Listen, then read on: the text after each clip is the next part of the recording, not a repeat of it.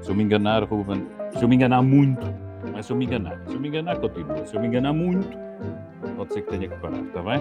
Vou pôr a gravar. Vai começar, agora tem que ser como for. Bem-vindos à coligação negativa. Arrancamos para a conversa em torno da política e de outras coisas depois de uma semana que balançou entre o que se disse e o que não se disse. Começou por Marcelo Rebelo de Sousa, dizendo o que não devia ter dito, anunciando a viagem do primeiro-ministro António Costa a Kiev. O PS veio dizer que isso estava mal, aquilo que o PR tinha dito, uma coisa que não tem dito muitas vezes. No PSD é que se disse pouco, até porque parece que os candidatos têm pouco a dizer um ao outro. Não há debates. E assim começa cada vez mais a parecer que o partido parece ter pouco a dizer ao país. Por fim, debateu-se mais uma vez o Tribunal Constitucional, que está habituado a nada dizer sobre os juízes que são cooptados por outros juízes para fazer parte do Tribunal e sobre estas coisas todas. É sobre estas coisas todas que nós queremos dizer algumas coisas. Esta semana sem a Mariana, que está fora, com o Nuno Ribeiro. Olá, Nuno. Bem-vindo à nossa coligação com a Ana Sá Lopes, como é habitual, e David Pontes. Ana, vamos começar sobre, esta, sobre este assunto, sobre o que é que ele mostra mais do que é que ele foi, uh, aquela frase de, de, de, Marcelo Rebelo de Sousa anunciando aquilo que outros líderes políticos nunca o fizeram, que era a data exata, ou pelo menos mais ou menos precisa, da, da ida do primeiro-ministro a um cenário de guerra. Houve muita gente uh, que visitou aquilo, mas que o fez quase sempre sob surpresa. António Costa foi pré-anunciado, António Costa disse o senhor Presidente da República anunciou, está anunciado.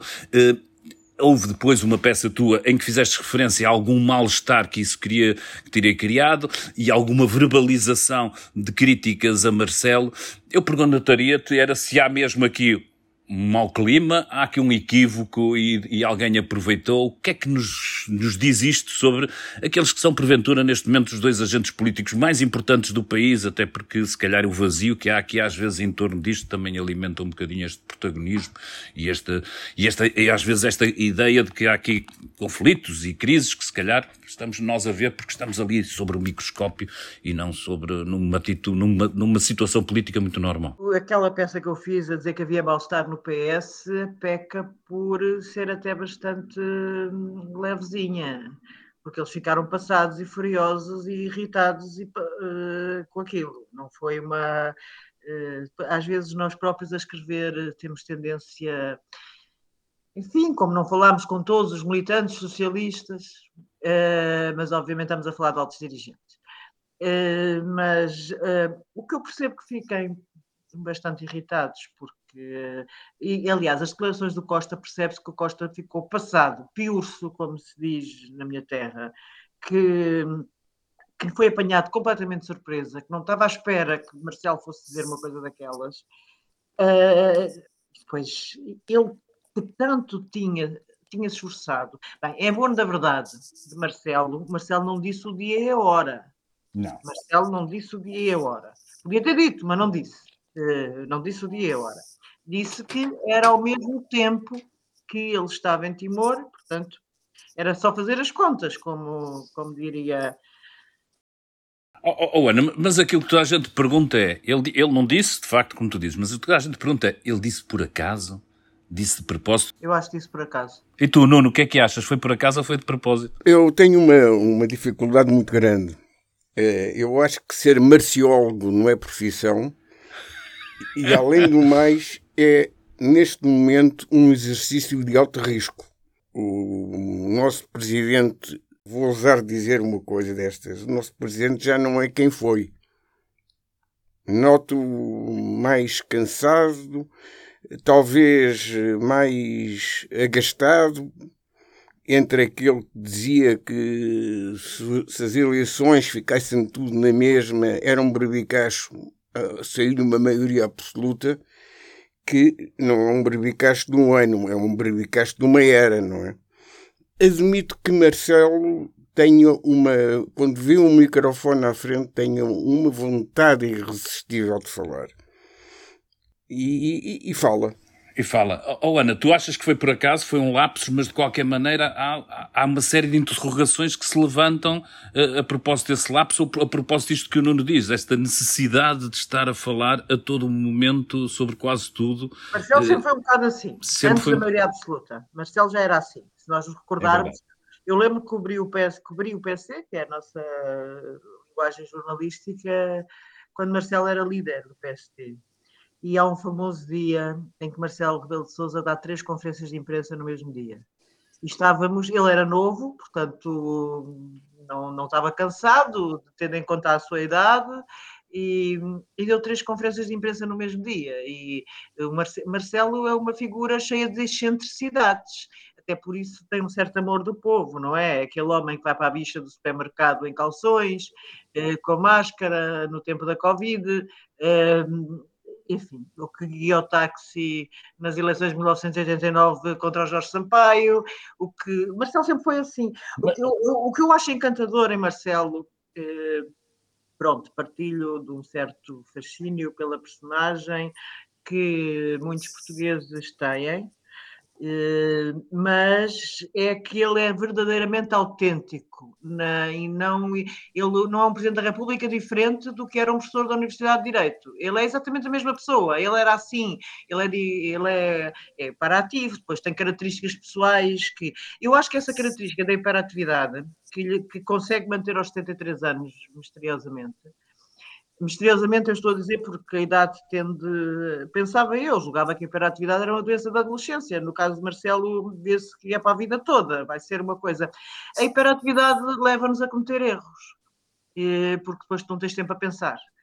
E acho que, acho que Marcelo, que já era hiperativo, já quando via o microfone à frente falava 50 vezes antes da maioria absoluta, eu acho sinceramente que ele agora vive uma crise existencial ele pode achar que não, com certeza, como é evidente, nunca acharia isso, mas, eh, mas vive uma crise. A crise da maioria absoluta do PS que nem o PS estava à espera. Mas, oh, Ana, tu dizias que ele não a tinha pedido, ou seja, ele avisou eh, para a instabilidade e o povo português não ouviu, não foi o povo português, foram os partidos, os partidos não o ouviram e acabaram por derrubar uh, o governo, entre aspas, não é? Mas de alguma forma, se nós quisermos, o quem o ouviu foram os portugueses. E os portugueses tanto o ouviram que lhe deram uma maioria absoluta, ou seja, escutaram a recomendação de Marcelo, à qual agora ele se encontra amarrado, e eu diria diria, na minha opinião, ainda mais amarrado pela inoperância do PSD, que é o nosso próximo tema, mas pela inoperância de um bocadinho de tudo. Eu não acho, deixem-me só acrescentar um bocadinho, e depois pedi ao Nuno também e a Tiana para concluir, mas ao Nuno para completar. É que eu acho que ainda por cima nós estamos um bocadinho também, eu ontem fui espreitar os telejornais, e à meia, a meia hora continua a ser a regra para a guerra, ou seja, aquela coisa que toda a gente vê os portugueses é meia hora de guerra, e alguns deles muito mais do que meia hora mas até à meia hora quase não há noticiário nacional. E isto tudo reproduzido ao fim de três meses, mais o buraco que foi uh, o adiamento por causa da, da, da, da, questão da imigração, mais este buraco que, apesar de tudo, é um bocadinho aqui algum tempo de, de, de negociação orçamental, dá um país muito estranho, muito esquisito, em termos de vivência política. Eu acho que o Marcelo entrou epá, começou a tentar ocupar e começa e vive nessa, nessa eh, crise existencial que tu dizes, entre ter recomendado a estabilidade que chegou e depois epá, precisar e necessitarmos todos nós de algum equilíbrio eh, que compense eh, o excesso de estabilidade que é uma maioria absoluta, não é? Pois, e aliás, eh, não nos esquecemos que Costa disse que Marcelo seria o garante dessa maioria absoluta, o vigilante, o fiscalizador, mas Marcelo não é como Soares Uh, Soares viveu muito bem, muito bem, estou a falar em reação política, vive muito mal, com a maioria absoluta de Cavaco Silva. Viveu, aquilo foi muito duro para ele, mas ele arranjou uh, eh, 50 por uma linha, ou 30 por uma linha, que é o que se diz, mas no caso de Mário Soares terá sido 50, para fazer a vida negra a Cavaco. Marcelo não fará isso a Costa não fará, não vai fazer. Eles têm, apesar de tudo, uma. Cavaco Mário Soares e Cavaco odiavam-se mutuamente. Eu acho que estes dois estimam-se, não é? Estes dois, estes dois têm aquela relação, sabes, aquelas relações estranhas que às vezes as pessoas têm entre si, de que amam-se, odeiam-se, irritam-se, zangam-se, casam-se, separam-se. às vezes isto acontece. Mas compreendem-se em, em, certa As parte. As pessoas compreendem-se e há uma, uma estranha. Na realidade, há afeto entre os dois, coisa que nunca houve entre Mário Soares e Cavaco Silva. E a questão do afeto, às vezes há para o torto, no sentido em que às vezes se irritam-se, como Costa se irritou publicamente com este anúncio de Marcelo, e à frente das câmaras, à frente de toda a gente, só, um, só quem, quem, hum, enfim, um jornalista político olha para aquilo e percebe que Costa está passado. E, e depois teve aquele momento de anunciar o convite de ter ele anunciado o convite, enquanto o outro está em Timor, com a fotografia, e eu achei esse detalhe, com a fotografia do próprio Presidente da República nas costas. António Costa disse que Marcelo também estava, obviamente, convidado para esse lugar do estrelato que é uma ida a, a Kiev. Oh, não, não, o, o, como a Ana diz, o, Marcelo nunca será capaz de uns Estados Gerais, de alimentar um novo partido, e eu diria mesmo de, de trabalhar grandes dossiês, eh, paralelo ao governo, como, como inspirador, como alguém que procura isso? Há uma diferença entre, entre esta situação e a de Cavaco e Soares. Quando Cavaco foi apresentado a Soares, Uh, e Ana Embora fosse muito disso. pequenina nessa uh, altura. Não, não era isso. Como era mesmo assim. Já estavas a trabalhar. Já estavas a trabalhar. Uh, o, Cavaco, o Cavaco disse. Não é Alguma vez eu estava a trabalhar, estava na faculdade. Senhor, fazer nada, disse, O senhor não tem biografia. Eu comecei a trabalhar com o Nuno Ribeiro. Não... Ora, é evidente que o senhor não tem biografia. que é uma coisa que não passa, não passa pela cabeça Marcelo dizer ao Costa ou o Costa replicar-lhe o mesmo tom. Porque claro. efetivamente tem biografia. Quer dizer, basicamente, tem existência politicamente palpável. Tem os dois muita história, não é? Tem história.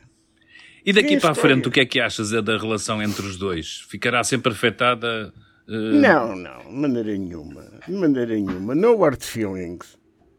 É? No hard feelings. Até porque, até porque o, o Marcelo não tem PSD. Portanto tem que estar bem com alguém. tem que ter um amigo, não é? Exatamente, tem que ter um amigo. E, e, e, para, e para ir ao tema do PSD. Olha aí. Isso é muito giro, porque eu acho que não há diretas. Acho que isto são indiretas. Porque ninguém fala disto. Nem eles próprios. Nem entre eles. Nem há debate. Nem há diferenças. Eu posso gostar mais de um do que outro. Posso ter mais consideração intelectual por um do que por outro. E é evidente, isso todos nós temos, a, a nos acontece. Mas, de facto, para um partido que está na oposição frente a uma maioria absoluta, epá, é a mesma coisa que querer, con que, que, querer conquistar um paquete destes que agora estão a entrar no teste para comprar carremos. Pá. É difícil. Ninguém lhe liga. Ninguém e, a opinião, e a opinião pública está totalmente divorciada dos dramas do PSD. Oh, não, desculpa lá, mas isto é mesmo grave, não é? Nós estamos a falar do segundo maior partido, em que todos nós olhamos para aquilo, não propriamente, epá, para percebermos qual deles é o melhor candidato, mas já estamos conformados com a ideia de perceber qual deles é que oleou melhor, eu já nem diria a máquina partidária, porque aquilo é máquina votante, porque de partidário depois tem muito pouco. Pá, como é que aparece há poucas semanas, depois de termos tido umas diretas há pouco tempo, mais 8 mil, 8 mil militantes a pagar cotas, ou lá que é. Pá, quer dizer, isto é, eu acho que isto é um peso terrível num momento em que o PSD tem que enfrentar desafios uh, à sua direita, complicados, tem uma maioria absoluta em cima uh, dele, e, e, e tu percebes que, que se, se, se, já havia a ideia construída de que os líderes agora a serem eleitos provavelmente não resistirão até às legislativas, porque faz parte da ordem da natureza e excetuando essa, essa espécie rara que se chama Rui Rio, para, ao fim de algum tempo, quem está muito tempo na posição cai. Mas aqui a, a, sensação ainda é maior, porque nenhum deles conseguiu transparecer, e, e, voltando àquilo que tu dizes, podemos ter mais, uh, mais apreço intelectual por um, mais gosto pelo carisma político por outro, mas nenhum dos dois conseguiu introduzir na nossa agenda de jornalistas, que depois passa para, para o país, um tema que de repente disséssemos, os, os PSD estão a discutir isto para a seguir ir à Assembleia da República, para a seguir fazer disto um problema para o governo, vão atuar disto. São uma série de generalidades eh, baseadas naquelas coisas que se dizem em quase sempre isto, nas suas entrevistas e nas suas locuções, e ainda por cima misturado com essa coisa que a mim me faz ainda alguma confusão, que é um PSD que não se consegue libertar de, de, do pacismo.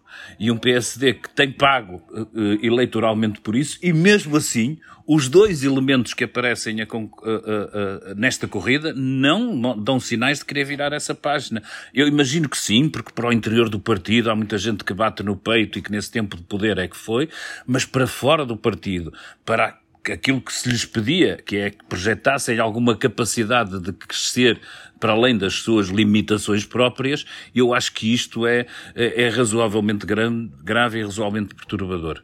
A coisa mais curiosa é, foi a forma como o Moreira da Silva se diferenciou do Montenegro, dizendo isto: eu estava no governo do Passos, você era o líder parlamentar.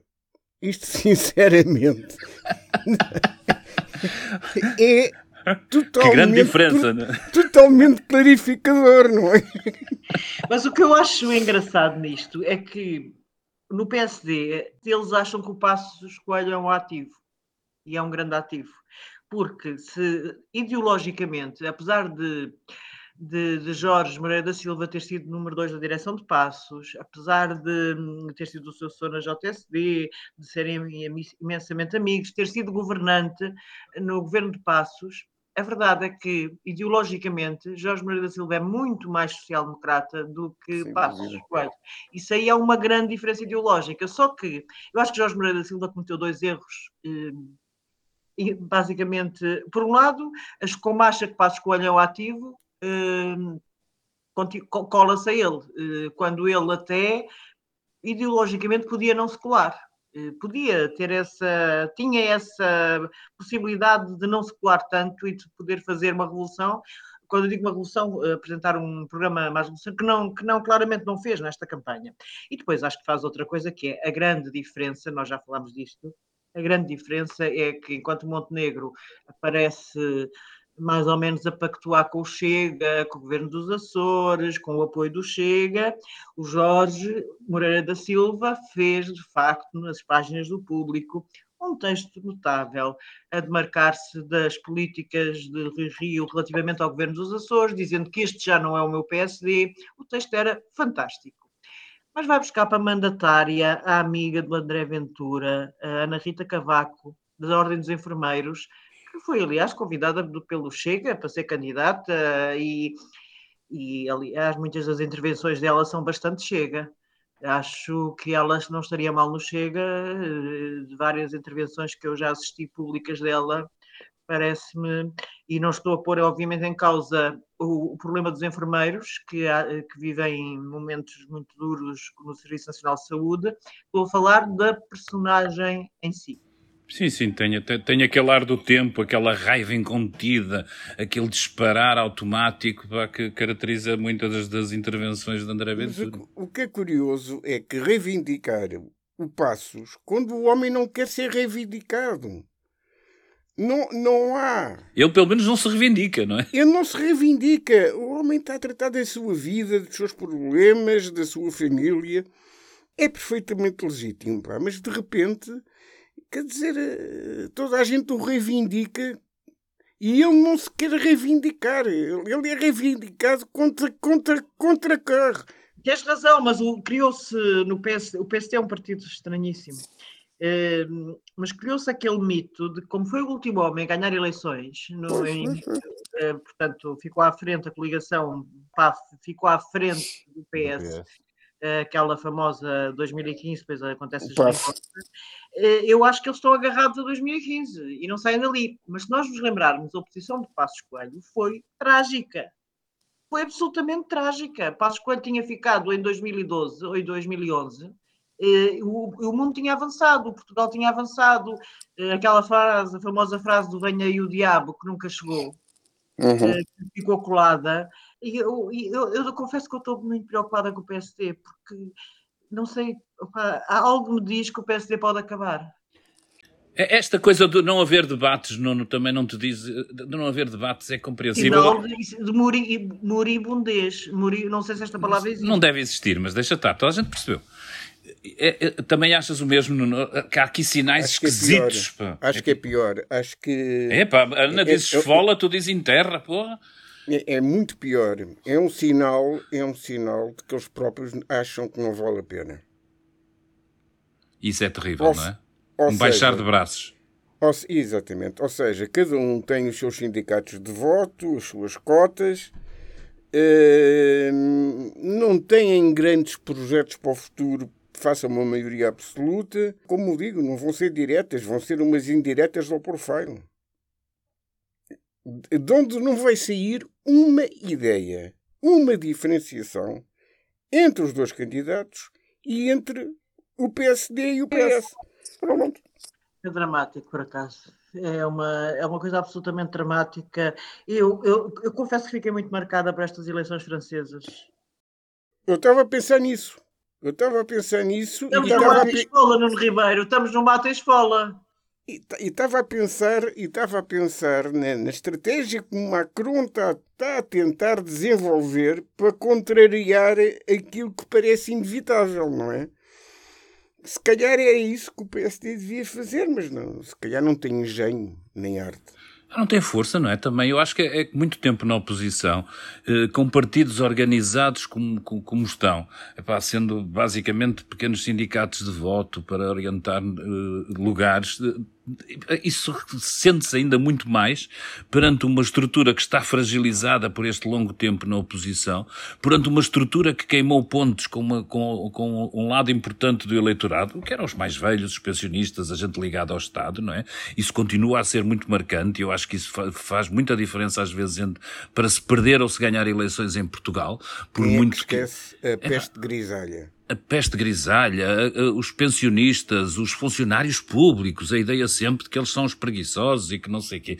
E o peso que isso tem no, é, nas famílias, não é só o número que eles são, que são muitos, mas depois tem as famílias deles e tem os amigos e tem tudo isso. E eu acho que, que, o, que é isso que também justifica uh, esta vitória ainda por maioria absoluta do PS, uh, com, com toda a confusão, e depois a fragmentação, obviamente, de, de da direita, que eu acho que aí o PS continua a ter uma oportunidade, não tenho visto, imagino que possa amadurecer o projeto do, da iniciativa liberal, mas também ainda não vi sinais nenhums disso, e acho que isso também é, é é, é estranho. Eh, pode haver aqui alguma, uh, alguma moratória para o próprio PSD só por causa disso. Só porque à sua direita eles ainda mostram alguns sinais de infantilidade e de não ter o, o domínio suficiente da, da, da, mensagem, da máquina, da capacidade de se adaptar a um eleitorado mais alargado e que isso possa comprar tempo ao PSD, porque senão eu estaria com vocês.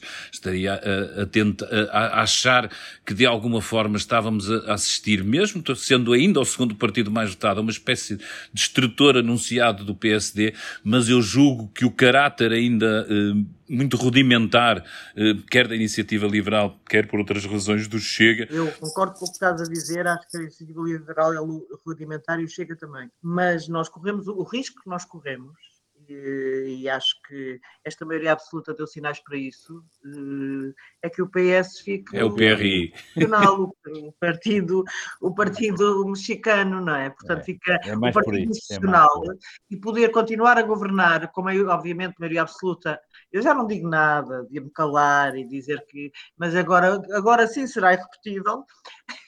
Como já disse isto antes das eleições, um bocado envergonhada, como todos os comentadores.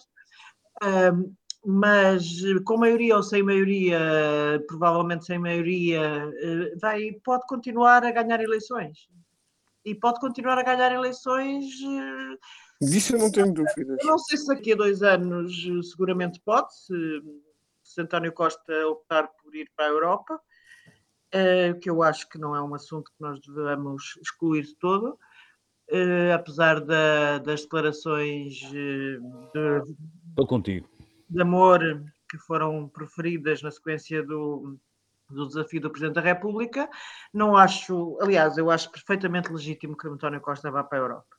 Uh, já cá teve muito tempo, não é a mesma coisa que Durão Barroso, não, não é exatamente a mesma coisa. Ele tem 60 e tal anos, terá na altura 62 anos, já esteve muitos anos à frente do país, não me parece que seja.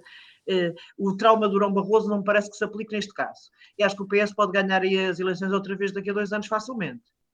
E caso o António Costa não vá para a Europa, uh, daqui a quatro vamos ver. Olha, os, os sinais são péssimos do lado do outro partido, do outro partido maior. Claro, claro. Não, não é isso, então. Um bocado de socialismo mais, mais puxo para a frente do que propriamente estarmos só aqui a, a, focados na questão da direita. Não, basicamente é uma coisa que, que quem faz muito comentário político às vezes esquece. Uh, há erros que se pagam caros. Uh, os erros do PSD e do pacismo pagam-se caros e depois há pequenas, pequenos êxitos, pequenas virtudes que são compensadoras. E foi o que aconteceu ao Costa no, no, nos últimos anos. A pandemia, que, que, que, enfim, podia ter corrido bem pior, a recuperação económica, o turismo, essas coisas, epá, e, e as pessoas não, não fazem grandes cálculos a saber se isto é obra dele ou se foi ajudado. É o que há. É o que há e é o que lá está. Exatamente. Por falar em é o que há, é o que lá está, uma polémica nova em torno do Tribunal Constitucional. Eh, o Diário de Notícias, o jornalista Fernando Câncio, publicou um artigo em que relembrava o que um juiz que estaria à beira de entrar para o Tribunal Constitucional, António Manuel de Almeida e Costa, eh, teria escrito em 1984, reproduzindo, nomeadamente, uma teoria eh, que seria comprovação científica, eu estou para aqui a fazer no ar uh, aspas, aspas, aspas, uh, ninguém vê, mas ouvem-nas, que, que basicamente as mulheres violadas, entre outras coisas, as mulheres violadas uh, não teriam tendência a ficar grávidas e isso de alguma forma justificava uma, mais um passo para rejeitar o aborto. Uma teoria que Luís Guiar Conraria no Expresso recordou também que ele depois viria, a, viria também a sublinhá-la em 1995, por isso não é um acaso, nem, um, nem uma coisa de juventude, é uma convicção firme do senhor. A questão do aborto, evidentemente, ele tem direito a ter todas as opiniões, todos nós temos, que as baseia em teorias não científicas, algumas delas testadas em campos de concentração nazi, dizem um bocadinho do, do, do terrível que isto é. Eu acho que há aqui duas, duas pistas diferentes para, para, para trabalhar ou para, para argumentar, para a qual eu vos pedia. Uma é se nós estamos simplesmente, e muitas vezes nos acontece, até por esta anomia que continua a ser dominante no, no espaço político, a importar uma guerra que não é nossa, que está a acontecer do outro lado do Atlântico, a propósito do aborto, a propósito do Supremo Tribunal de Justiça norte-americano e da possibilidade de, de alguma forma, eh, haver aqui uma, uma reversão dos direitos conquistados eh, para, para, para, para as mulheres nesta, neste tema. Sobre isso eh, já escreveram pelo menos dois cronistas do público, chamando a atenção de que, que, que lhes parece haver aqui uma espécie de, de, guerra cultural artificial, quando neste momento, em Portugal, eh, a questão do aborto não se coloca e por isso, mesmo que essas opiniões do senhor especificamente sobre isso eh, não tenham sentido prático, não haveria aqui muita razão para estarmos a agitar isto e é só mais uma, uma guerra cultural de, de digamos, de, de alguma uma fixação em alguns temas. Mas eu acho que há um outro ponto que a mim me, me interessa também discutir, sobre o qual eu aproveito para me pronunciar, é que eh, há uma sensação por parte dos juízes e do Tribunal Constitucional, e julgo eu traspassada nesta, nesta conversa que temos tido à volta deste assunto, é que eles não têm que ser escrutinados. E eu, por acaso, acho que independentemente de mantermos os mesmos processos de nomeação, eu acho que as pessoas têm direito de saber no Tribunal Constitucional quem o compõe, quem são a maior parte das pessoas. Não o temos feito. Eh, basicamente, como sociedade, achamos tudo normal. Há uns que são indicados pelo PSD, outros que são indicados pelo PS, há outros que são cooptados pelos próprios. Mas eu acho desejável, à partida, eh, que os tribunais, como os outros órgãos de soberania, tenham algum escrutínio. Independentemente de, de princípios como o de juiz natural e tudo isso, eh, eu acho bem que, nomeadamente num tribunal que é eminentemente político e que tem um impacto grande, não sobre o caso específico X ou Y ou Z, mas sobre todos os casos e sobre todas toda a nossa vida política e judicial, que haja, no mínimo, uma, uma, algum conhecimento de quem são aquelas pessoas e, e, e, o que fazem. E por isso eu não vejo por mal que a sociedade levante este tipo de problemas. Admito que há alguma artificialidade naquilo que, na, na, na, digamos, na componente, no resultado prático que pode vir de um juiz deste integrar ou não. Não temos grande notícia de grandes problemas, nem de grandes radicalismos, nem de um para o outro, nem de um lado nem para o outro, mas acho que também se levantariam questões se quiséssemos pela direita, se tivéssemos a nomear, imaginemos nós, um, um juiz que era contra a propriedade privada, ou que era totalmente a favor de coisas que nós consideramos já um bocadinho fora do, do, do, da linha política mediana, mas parece a mim que é eh, razoavelmente positivo que uma sociedade se preocupe em saber quem são os integrantes do, do, do seu organismo principal, independentemente dos resultados. Qual de vocês quer pegar? Nuno? Agora não. Eu, eu, só, eu só quero dizer uma frase. Eh, eu acho que é importante que a sociedade eh, se preocupe e, e mais do que isso, é preocupante haver coopções deste tipo para um Tribunal Constitucional. Não acho normal, não acho correto. Teria que haver outro tipo de atenção. Eh, porque a partir daqui, eu sei lá o que é que me pode acontecer para num dia para num Tribunal Constitucional. Espero que, que, que longe vá o orgulho, mas há coisas que são inadmissíveis do ponto de vista civilizacional e acabou.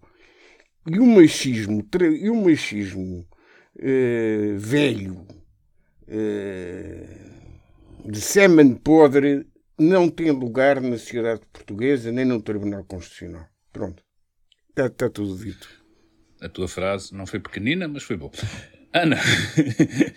Eu pergunto-me se o juiz em causa, em vez de ter, eh, agora vou usar uma frase horrorosa que já ouvi, bolsado eh, em 1984 e 1995 aquela teoria completamente demente de que as mulheres violadas não engravidam, se o, se o juiz em causa defendesse que a terra era plana, o que é que acontecia?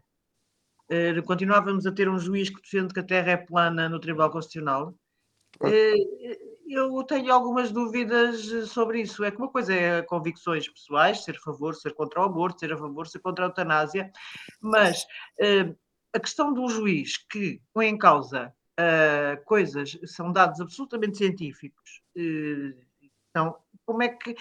Ele, o que eu acho aí, e falo do machismo de semen podre, é uma boa expressão do Nuno, embora muito dura, muito violenta, uh, mas de facto isto acho que é uma questão social, sem dúvida, mas uma questão científica. Uh, eu, eu, um, eu não posso ter no Tribunal Constitucional um juiz analfabeto. Eh, ele não pode ter. Eh, aliás, é obrigado a ter licenciatura, mais eh, o, curso do SES, mais o não sei quê. Portanto, eu não posso ter um juiz que renega a ciência. Portanto, ele, obviamente que tem, tem que ser escrutinado. Obviamente não devia lá estar sequer. Não pode. É, é a mesma coisa que ele começa a dizer que aparecem uh, que lá na casa dele aparecem ETs com alguma frequência, ele deveria continuar no Tribunal Constitucional se, se, a casa dele, se ele anunciasse, tinha a presença de extraterrestres diários lá em casa. É que quer, isto, isto é um problema científico o, muito grave. Nós não podemos ter aquele juiz uh, a trabalhar. Acho que. Uh, e depois há uma coisa que me faz confusão, além disto, é eu detesto o mecanismo de cooptação o mecanismo de cooptação é eminentemente uh, corporativo. É, e há, é, é, quase, em quase todos os órgãos existe, órgãos de Estado, existe um mecanismo de cooptação. O mecanismo de cooptação é, as pessoas são indicadas através de várias formulações, Assembleia da República, Taula, eh, eh, que são organismos escrutinados, a Assembleia da República é escrutinada, mas depois o mecanismo de cooptação faz com que aqueles grupo de pessoas que foram indicadas por órgãos escrutinados e foram eleitas e sujeitas a. Sejam depois, vão, vão escolher entre si, num grupinho de cinco pessoas, mais dois. Isso parece-me, uh, acho que se devia acabar já com esse mecanismo. É, em, em, alguma coisa é, como tu dizes, induz o corporativismo e induz valores que, que, têm a ver com o, tempo de, com o tempo de serviço e com a antiguidade. Aquilo passa a ser uma medalha para aqueles que, independentemente das suas qualidades, têm que passar por aquela fase para terminar carreira. E eu admito, como em todas as profissões, há sempre alguma tolerância para isso, uma tolerância maior, se calhar, do que aquela que havia de haver, nomeadamente quando confrontados uh, com com, gente que parece impreparada ou incompetente. Mas há sempre isso, e nós conhecemos bem as instituições, essa, essa tolerância. Vai dos professores aos jornalistas, ninguém está fora em dizer, é pá, ele já tem tanto tempo, vamos lhe dar este cargo, esta coisa simbólica, mesmo quando as pessoas já não têm.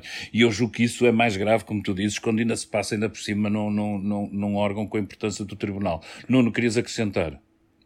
Por e simplesmente eu acho que não é, não é comparável. Acho que o Tribunal Constitucional, na arquitetura que nós temos, é um órgão decisivo de fiscalização e tem que ser bem e tem que ser eh, prestigiado por quem, por quem lá está.